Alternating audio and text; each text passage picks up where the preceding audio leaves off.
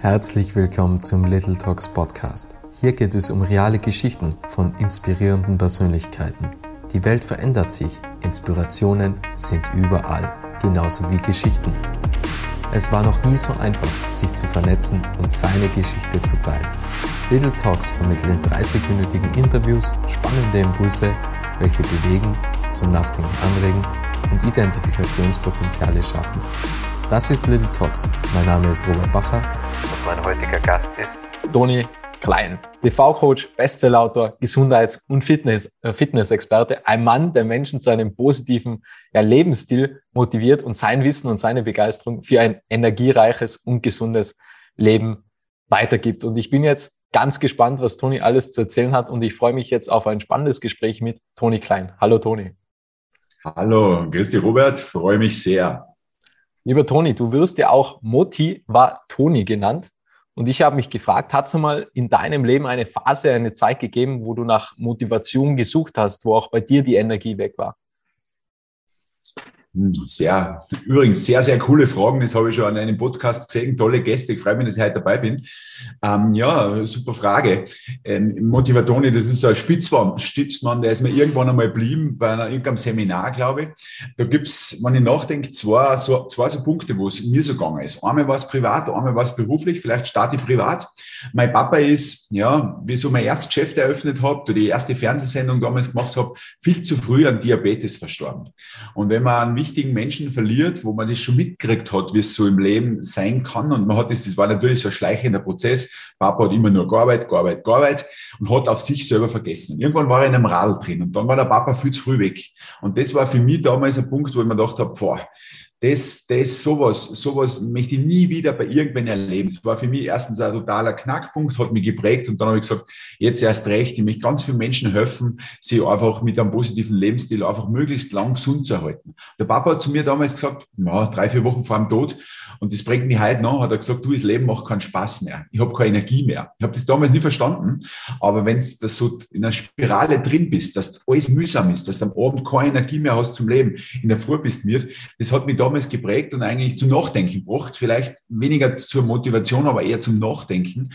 Und auf das auf habe ich doch einige Prozesse in meinem Leben verändert und habe eigentlich Ziele oder, oder meine Sachen nur mehr so ausgelegt, dass ich das tue, was ich wirklich brenne, für das, was ich Spaß habe, was, was mir einfach Lust macht. Und ja, ich habe das Glück, das muss ich jetzt wirklich so sagen, ich habe noch nie gearbeitet. Ich stehe jeden Tag auf, ich freue mich auf die Sachen, was ich jetzt da habe. Und ein Schritt in der Zeit hat mich sicher geprägt. Ich habe ganz, ganz viele Menschen, die wollen mit Energiekosten noch einmal aus dem Leben, sage ich mal, verbannt und fast noch mehr beruflich. Erste große Firma aufgebaut damals, äh, ich glaube mit 40, 50 Filialen und dann habe ich einen Partner dazu geholt und der wollte mir relativ schnell einmal, sagen wir mal so, ja, auf Österreichisch kann man sagen, ein bisschen bescheißen. Ich habe das damals rechtzeitig gecheckt, habe mich natürlich getrennt, weil für mich ist die größte Antimotivation, wenn man Leuten nicht vertrauen kann. Und das ist für mich mittlerweile einer der wichtigsten Erfolgsfaktoren, einfach mit Leuten zusammenzuarbeiten, mit denen was man vertrauen kann und mit denen was man Spaß hat. Der Rest kommt dann meistens von selber.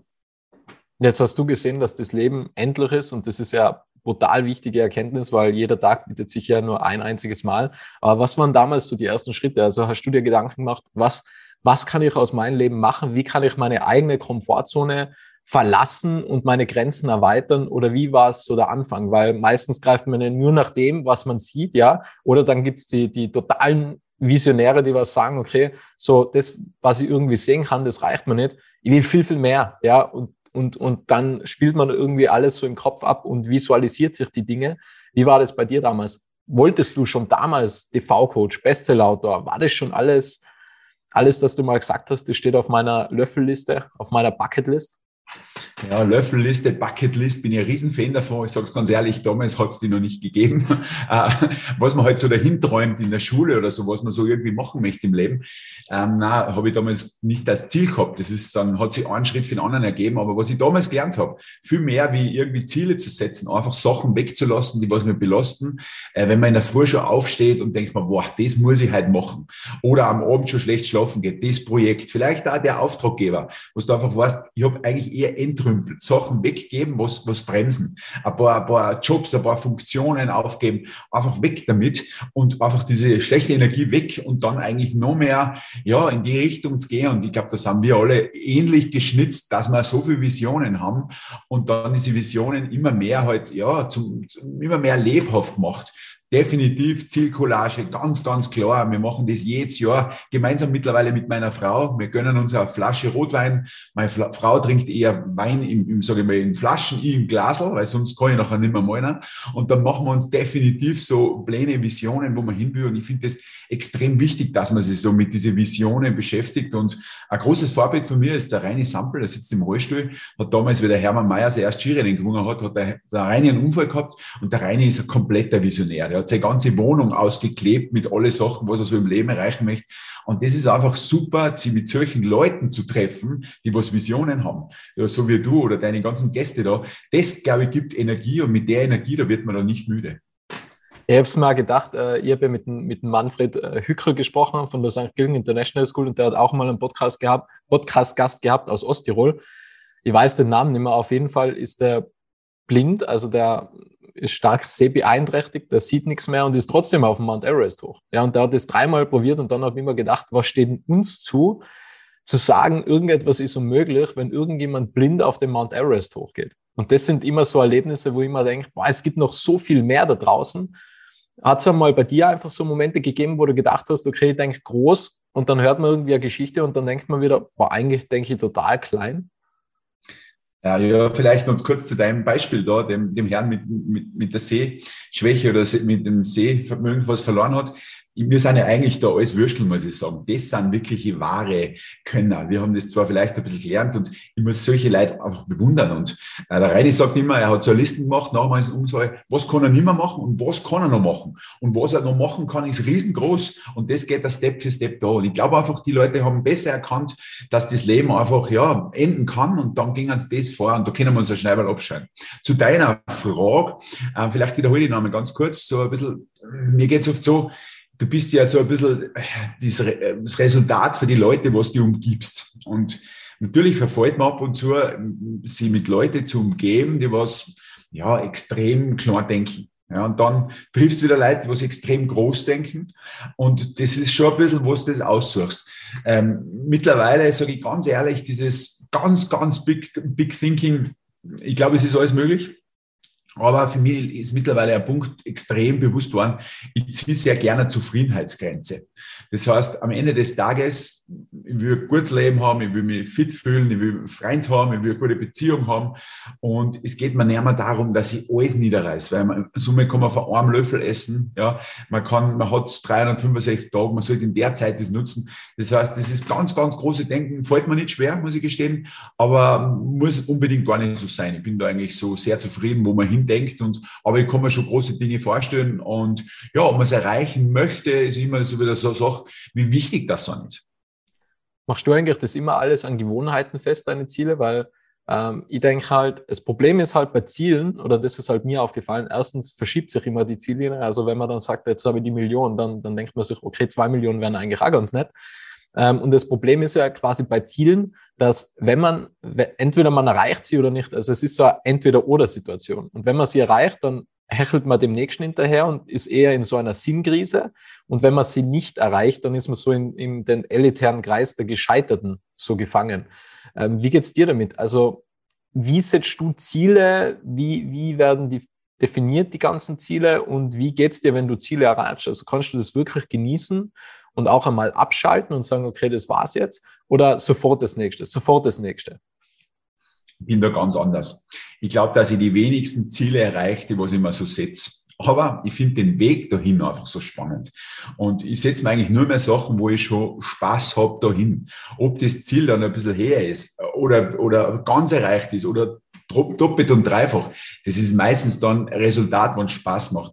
Deswegen so dieses knallharte Ziele setzen, also irgendwie, ja, keine Ahnung, man setzt den Umsatz jetzt, ich meine, die letzten zwei Jahre hat gesagt, dass alle Umsätze, was man sich jemals als Ziel gesetzt hat, anders gelaufen ist. Aber gerade das ist eine Zeit, einfach andere Dinge zu machen. Und Ziele sind bei mir nicht Umsatzzahlen, Ziele sind bei mir echt abzuwiegen am Ende des Tages in Lebensfreude.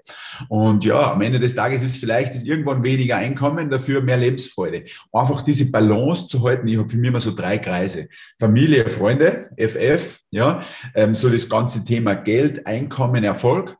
Und das dritte ist eigentlich so der eigene Lifestyle, Gesundheit.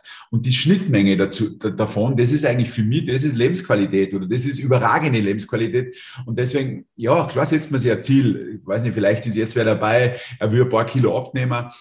Ich finde es dann super, wenn ich es schaffe oder, oder, oder ein bisschen mehr trainieren oder jeden Tag was machen. Aber am Ende des Tages, ich finde das Leben einfach extrem süß, dass man ab und zu auch da äh, nicht eine tägliche Routine schaffen kann. Und ab und zu muss man das Leben einfach so genießen. Und ja, aber das Weg dahin, wenn das Spaß macht, dann hat man eigentlich schon Hunger, dann ist das Ziel eigentlich eine schöne Nebensache. Und ich bin keiner, der was dann von einem Ziel zum nächsten hoppen muss und irgendwie abhaken muss, das, das ist für mich, das ist mir eigentlich schon stressig, es geht mir eher um das Lebensglück dabei.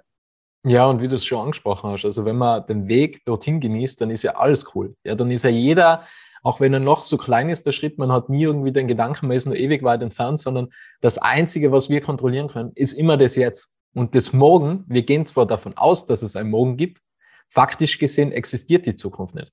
Und wenn man sich dessen bewusst ist und man weiß, dass das jetzt die einzige das einzige zeitliche Konstrukt ist, was wir unter Kontrolle haben, dann handelt man ganz anders. Und dann hat man eine mentale Hygiene, wo man jetzt nicht sagt, ich lasse alles in meinen Kopf herein, sondern ich glaube, dann, dann steht man viel bewusster auf, oder?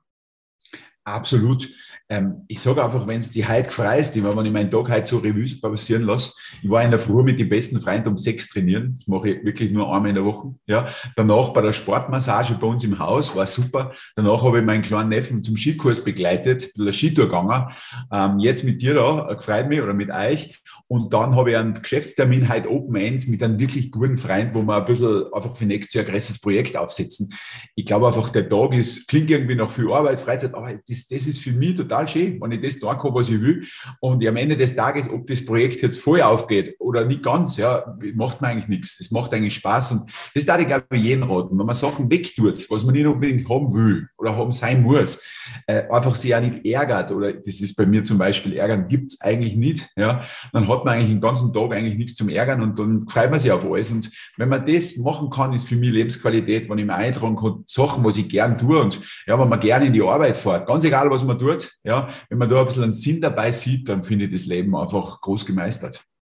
Du hast schon angesprochen, 6 Uhr in der Früh zum Sport. Gibt es Morgenroutinen von dir? Also, wenn du möchtest, gebe da dann kurze, kurze Introduction in meine Morgenroutine und Abendroutine. Also die beiden Dinge würden mir jetzt schon sehr stark interessieren, weil vor allem ja der Schlaf.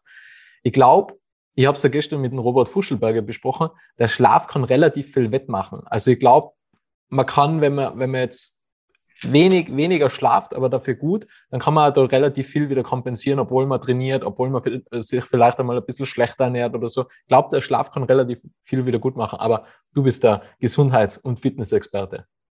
Ja, jetzt erzähl mal deine Morgenroutine, das hast du jetzt schon angedeutet, erzähl mal, eine Abendroutine. Ja, die Abendroutine beginnt bei mir ziemlich früh und zwar schon um 10.20 Uhr, weil zehn Stunden bevor ich quasi schlafen gehe, gehe um 8.20 Uhr schlafen, ähm, trinke ich keinen Kaffee mehr. Das heißt, das ist so das Erste. Dann drei Stunden, drei Stunden vorm Schlafengehen kein, ähm, kein, kein, äh, keine Arbeit mehr. Zwei Stunden vorm Schlafengehen kein Essen mehr. Also Alkohol trinke ich sowieso nie oder ich bin ja kein Raucher. Das würde ich vielleicht ab bei die drei Stunden weglassen. Ähm, dann zwei Stunden quasi kein Essen mehr und eineinhalb Stunden vor dem Schlafengehen kein Podcast mehr, kein Blinkist mehr, kein Handy mehr gar nichts mehr. Ja, und dann gibt's quasi eineinhalb Stunden nur mehr ein Buch oder Meditation oder einen Spaziergang oder so irgendetwas. Und dann stehen da früher einfach um 3.50 Uhr auf mit einem Lichtwecker, kurze 5-Minuten-Meditation, Glas Wasser und eine kalte Dusche. Und dann Journaling. Also ich schreibe dann immer in mein Journal-Tagebuch meine Learnings rein. So, also das ist meine Routine. Respekt. Meine lieben Zuhörer, da kann ich nicht mithalten. Ja.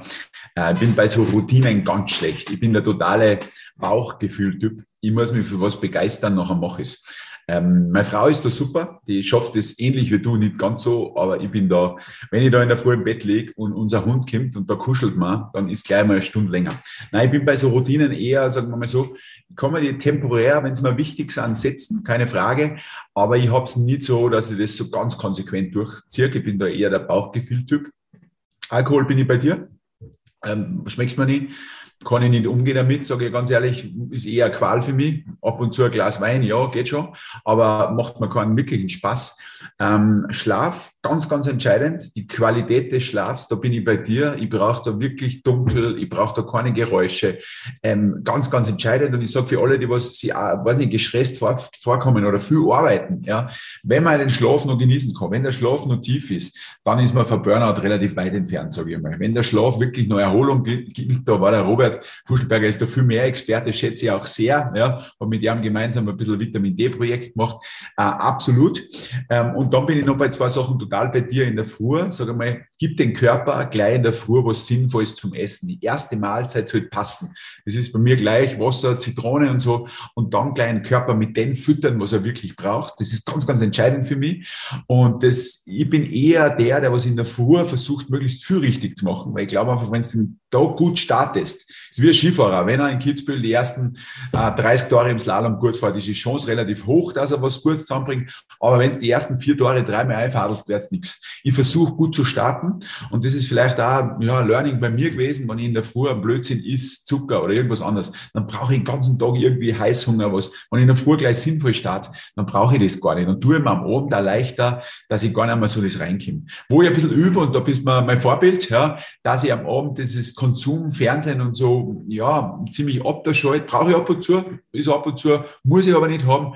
Und ja, meistens bin ich ein Fernsehschläfer. Ja, ich schlafe sehr, sehr gerne auf der Couch ein. Ja, ich stehe dazu. Äh, meine Frau schimpft immer, aber ja, bin da am Weg der Besserung. Und meistens war es so bis Corona, dass man durch Vorträge und Abendveranstaltungen, was sehr, sehr oft damals waren, eh nie die Möglichkeit gehabt hat, dass man sowas tut. Deswegen hole ich das jetzt ab und zu ein bisschen nach, sage ich ganz ehrlich. Aber in der Früh aufstehen und ausgeschlafen sein, das, dann hat man schon Hunger. Und ich bin bei dir, ich versuche auch den Tag in der Früh zu suchen und in der Früh produktiv zu sein. Ich muss dazu sagen, ich bin ja auch Single, also bei mir gelingt das deswegen definitiv einfacher, glaube ich, weil ich habe jetzt da jetzt nicht gerade ähm, irgendwelche Gründe, warum ich jetzt da länger liegen bleiben sollte. Ähm, und deswegen glaube ich, gelingt es mir einfach mega, mega produktiv zu sein. Also ich glaube, dass das, dass das halt ausschlaggebend ist. Aber was mir jetzt nur interessiert, was würdest du sagen, benötigt es für ein gesundes Leben? Also was ist für ein gesundes Leben essentiell? Erstens, da ich sagen, wichtigste, glaube ich, mal dieses, was wir zuerst gesprochen haben, das Mindset, die Einstellung, ähm, mit welchen Leuten treffe ich mich, was, was habe ich so den ganzen Tag, welche Erlebnisse habe ich, ähm, wo, wo, was, was möchte ich machen. Das ist, glaube ich, einmal das Wichtigste, diesen Sinn. Ja? Einfach das, glaube ich, ist einmal das Wichtigste. Ähm, zweitens, da ich sagen, ich habe so eine Pyramide immer. Als zweites, glaube ich, schon ganz essentiell, du bist, was du isst muss ich wirklich sagen, immer ohne gute Einstellung keine Chance, aber gib dem Körper das wirklich, was er braucht. Ich habe ein bisschen so einen Joker für alle, die was das auch nicht jeden Tag schaffen. Ich bin so ein 5-2-Typ. Fünf Tage in der Woche schaue ich wirklich drauf, was ich jetzt erzähle und zwei Tage ist mir egal so in die Richtung 5-2, mit dem kann ich ganz gut leben, weil immer nur brav zu sein ist auf Dauer einfach hart. Ja, immer nur gesund zu leben ist ziemlich hart. Ähm, das heißt, fünf Tage richtig gescheit, zwei Tage egal, meistens ist Wochenende. Ich versuche den Körper eher unter der Woche das Sinnvolle zum Essen zu geben und am Wochenende auch zu genießen. Meines Erachtens haben viele Menschen Stress, die wollen am Wochenende fortgehen, ausschlafen, Frau kennenlernen, in der Früh Sport machen, gesund essen, genießen. Die haben dann irgendwie so einen Wochenendstress. Das habe ich früher gehabt, habe ich nicht mehr. Ja, äh, Beziehung sei Dank. Ja, das wäre bei dir, du hast es jetzt schon nicht, aber bist schon entspannt. Das ist eigentlich so, die Ernährung ist für mich essentiell, ganz, ganz wichtig, gibt Energie, das glaube ich ist die Basic. Und nur wenn die Ernährung passt, glaube ich, hast du auch die Energie, andere Dinge zu machen, wie Sport. Da unterteile ich ein bisschen, ich sage zweimal in der Woche, so jetzt wirklich die Muskulatur ein bisschen, ein bisschen beanspruchen, wie auch immer. Ja, wenn man so ausschauen will wie der Mr. Tirol, muss man es öfter machen, aber so zum Fit bleiben, zweimal in der Woche die Muskulatur zu reizen und möglichst, ja, möglichst jeden Tag zu bewegen. Vielleicht zwei, dreimal die Woche wirklich zum Schwitzen kommen. Ähm, das finde ich super. Und ja, was ich am Anfang schon gesagt habe, einfach gute Freundschaften pflegen, die wieder hochleben lassen, sie mit Leuten auszutauschen, die was ähnliche Wellenlänge haben. Ich glaube, das sind so Beispiele, wo ich sage, wenn du das so halbwegs machst, hast du ziemlich viel richtig gemacht. Und dankbar zu sein für das, was wir haben. Wieder zu reflektieren, das du sagst, zu meditieren, auch einmal das niederzuschreiben, was man für was, dass man dankbar ist, weil uns geht schon verdammt gut und oft schätzt man das einfach nicht mehr, äh, was man so jeden Tag kriegt. Ja, und auch, was mir auffällt, ist bei der Dankbarkeit, sich auch mit in die Dankbarkeit nehmen, weil wenn du jetzt sagst, ich bin dankbar für das Haus, was ich habe, dann hast du ja dafür etwas tun müssen. Ja, also dass man sich auch selbst anerkennt für das, was man quasi im Leben geschaffen und kreiert hat. Ich glaube, dass das auch ganz, ganz ein wichtiger Punkt ist, weil man dann dieses Selbstwertgefühl und dieses Selbstvertrauen einfach stärkt. Genau, das ist es. Das ist, wenn man, wenn man da in dem Bereich sage ich mal, wenn man mit dem Selbstgefühl oder Selbstwertgefühl, jeder hat das gern, das ist Anerkennung. Ich glaube mittlerweile so Anerkennung, Wertschätzung zu geben oder zu bekommen, ist eines der wertvollsten Güter in Sachen Gesundheit, Lebensqualität. Es freut sich jeder, wenn er für irgendeinen anderen irgendwie positiv erwähnt wird, äh, wie ich jetzt da interviewt werde. Das ist Anerkennung, das ist Wertschätzung. Und diese Anerkennung und Wertschätzung anderen weiterzugeben, ist ja wie bei Geschenke, oder? Das größte Dimension ist, nicht selber, wenn man was geschenkt kriegt, sondern wenn man andere Menschen beschenkt und das taugt dann, ja, Kinderaugen leuchten. Ich glaube, das ist, das ist Gute weiterzugeben und das zu sehen, das ist auch gut und du bist, hast richtig gesagt, sich selber zu schätzen, so wie man ist. Ähm, jeden Tag einmal auf Schulter klopfen, da hat man schon echt, glaube ich, viel richtig gemacht, einfach ein bisschen innezuhalten. Ich würde nur gern auf das Thema Ernährung eingehen, weil eine Sache interessiert mich ganz besonders und du kannst da vielleicht denken, bist du Fle Fleischesser oder vegetarisch, vegan? Wie sieht es aus bei dir, Toni? Was gibt es in Tonis gesunder Küche? Ernährung ist mir echt wichtig, muss ich gestehen. Das, weiß nicht, das ist irgendwie meine Arbeit geworden, aber es lebe ja so seit meinem Vater sein Tod, finde ich die Ernährung einfach essentiell und wichtig. Und ich merke es auch, wenn ich mich gescheit ernähre, ich bin einfach leistungsbereiter, bin im Miriko besser schlafen. Ich finde das essentiell. Ähm, wenn ich zum Thema Fleisch aushole, ja, ich esse gern Fleisch, aber beim Fleisch geht es bei mir voll auf die Qualität. Ich ist wirklich, ich habe da einen befreundeten Metzger, ja, Luftlinie von da am Berg, 1500 Meter hoch oben, der hat nur gescheites Biofleisch. Ja. Da kommt das Fleisch her und ich merke den Unterschied, wenn ich das Fleisch ist, da wo die Viecher oben auf der Alm mit Hai und Ding, das, das liegt mir nicht im Magen. Und mir geht's immer wieder, wenn du irgendwo auswärts zum Essen bist und du isst nur so lecker und dann liegt da zwei Tage lang das Fleisch drin. Drum verstehe und der Metzger ist cool, der sagt, isst zweimal in der Woche Fleisch, nicht öfter. Das versuchen wir ein bisschen zu leben. Wann Fleisch, dann hohe Qualität. Ich habe aber kein Problem mit einem Veganer oder irgendwas anderes. Ich schaue eher mit dem, mit die, sage mal, mit dieser Balance. Fleisch übersäuert, dann brauche ich einfach viel Sachen, was das wieder ausgleichen, sage ich mal so. Und deswegen auch viel Gemüse, ja ja, einfach das, das Balance zu halten. Aber definitiv ein gutes Fleisch spricht bei mir überhaupt nichts dagegen. Sehr gut, sehr gut. Und du hast ja auch in der Pandemie ein Fitnessstudio eingeöffnet, oder? Also das gibt es noch gar nicht so lang, ähm, 2021, ich glaube Oktober, September, so rundherum. Vermute ich, glaube ich, du weißt es besser. Warum macht man sowas in der Pandemie, während der Pandemie? Denkt man sich, jetzt will ich nur extra eine Herausforderung im Leben beginnen und genieße jeden, jeden Schritt und jeden Tritt trotz Pandemie oder wie kommt das zustande? Ja, das ist echt lustig. Das ist ein totales Herzenprojekt und das ist, ich habe ja das schon öfter gemacht, so Studios eröffnet und hinher und das ist richtig eine große Anlage, 1500 Quadratmeter, richtig schön und ich kann auch eins sagen, ich, ich, ich fahre selber so gern hin. Das ist wirklich entstanden und natürlich macht man sich in der Pandemie ein bisschen Gedanken, dass viele Businessmodelle, was wir vorher gemacht haben, nicht funktionieren. Firmen, Konzerne zu betreuen, betriebliches Gesundheitsmenschen, Firmenfitness. Machen wir weiter, machen wir online einiges, aber es ist halt in der Pandemie nicht möglich gewesen, live zu machen. Und wenn man gedacht, was tust du in der Zeit? Ähm, ich habe gedacht, ich möchte irgendwas hinbringen und das war immer schon mein Traum in meiner Heimat, ja, direkt Luftlinie von mir da einen Kilometer. Ähm, Lungau ist jetzt nicht der Hotspot, äh, habe ich eine riesen, ja, riesen Bude eigentlich haben wir gekriegt, gemeinsam, muss ich dazu sagen, mit zwei Partnern, ja, mit meiner Frau und mit einem guten Freund. Und ja, haben wir jetzt das zweite da in der Region gemacht und das haben wir angefangen, ich glaube, im Jahr, wirklich, sagst richtig, so im, im letzten Jahr, im Oktober war aufgesperrt, so richtig in der Krise sind wir gestartet und es funktioniert unglaublich gut. Die Leute haben Stimmung dort. Das ist, ja, es ist, ich habe gerade mit einem Freund gerade, habe ich gesagt, ich bin irgendwie, irgendwie so dankbar, dass das jetzt passiert ist. Wir haben natürlich die volle Energie da reingesteckt und das ist vielleicht da ein Ansatz für viele. Wenn man was macht, dann volle Energie, voller Fokus, gewisse Zeit, jetzt einmal sechs Monate das Ding hochfahren, Spaß haben dabei dabei. Nein, es läuft. Das ist eine richtig außergewöhnliche Anlage mit Physiotherapeuten und alles drum und dran. Und ja, dann macht Spaß und ich hätte mir selber nicht erwartet, oder ich habe gar nicht nachgedacht so richtig, aber das so bombastisch läuft, trotz Lockdown und Co. Äh, echt cool und ja, das, du siehst, die Leute sind im Moment sehr dankbar für solche Sachen und ja, ich glaube, wenn man das jetzt zum Laufen bringt, wird es nach der Pandemie eher leichter noch funktionieren, weil viele Leute ja jetzt merken, dass, dass sie für die Gesundheit was tun müssen.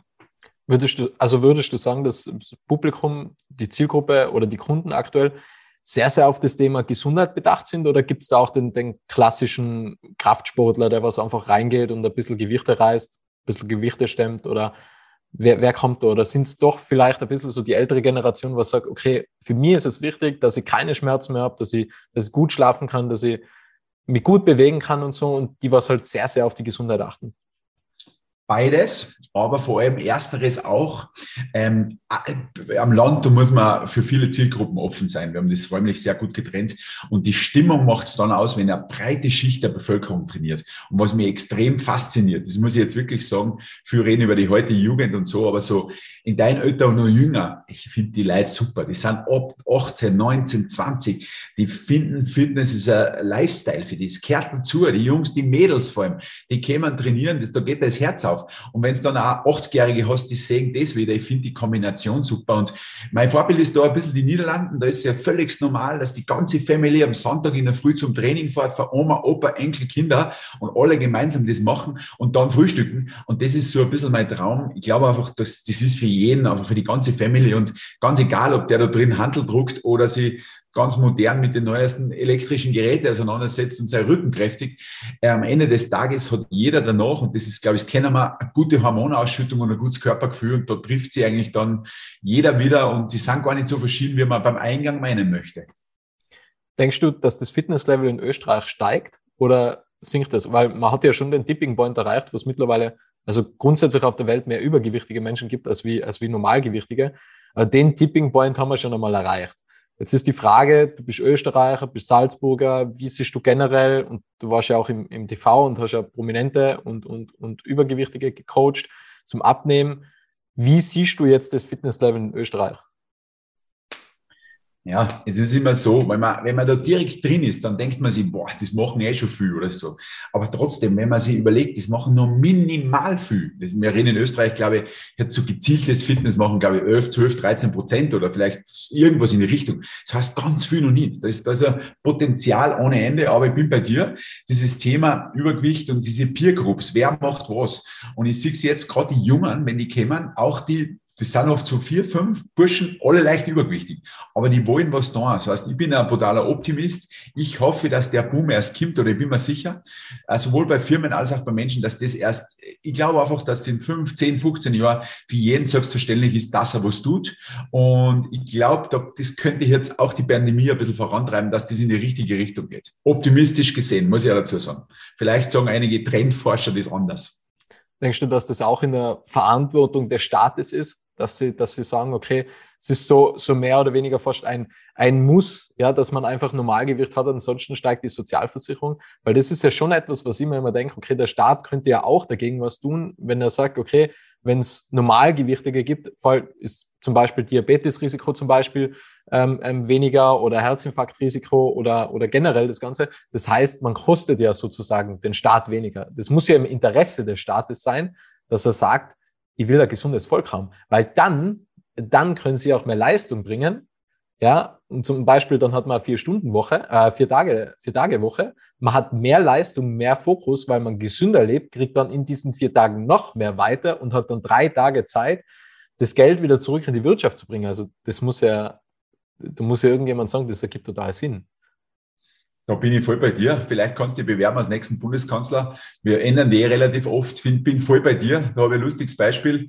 Lustiges Beispiel. Ich war, ich habe lange in Katar gearbeitet, habe da die Scheichs trainiert. Das war so ein Job. Und ich habe mich damals, ich war heute noch am Flughafen sehr geärgert, weil ich habe Übergepäck zahlen müssen, weil ich das ganze Trainingsequipment mitgehabt habe. Und neben mir ist einer gesessen, haben wir gedacht, ich habe gar keinen Platz gehabt. Haben wir gedacht, der zahlt gleich viel für den Flug wie ich. Ja, deswegen, da haben wir geärgert. Aber ich bin voll bei dir. Es würde auch für jeden Sinn machen vom Staat, dass man einfach Sozialversicherung. Ich bin noch immer ein bisschen am Kämpfen, warum das die, die Sozialversicherungen das nicht machen oder warum das nicht ein paar Zusatzversicherungen, wo es zwar in die Richtung gibt, gibt Zusatzversicherungen, die was ein bisschen so das ganze Körpergewicht, Punkte, Fitnesspunkte messen.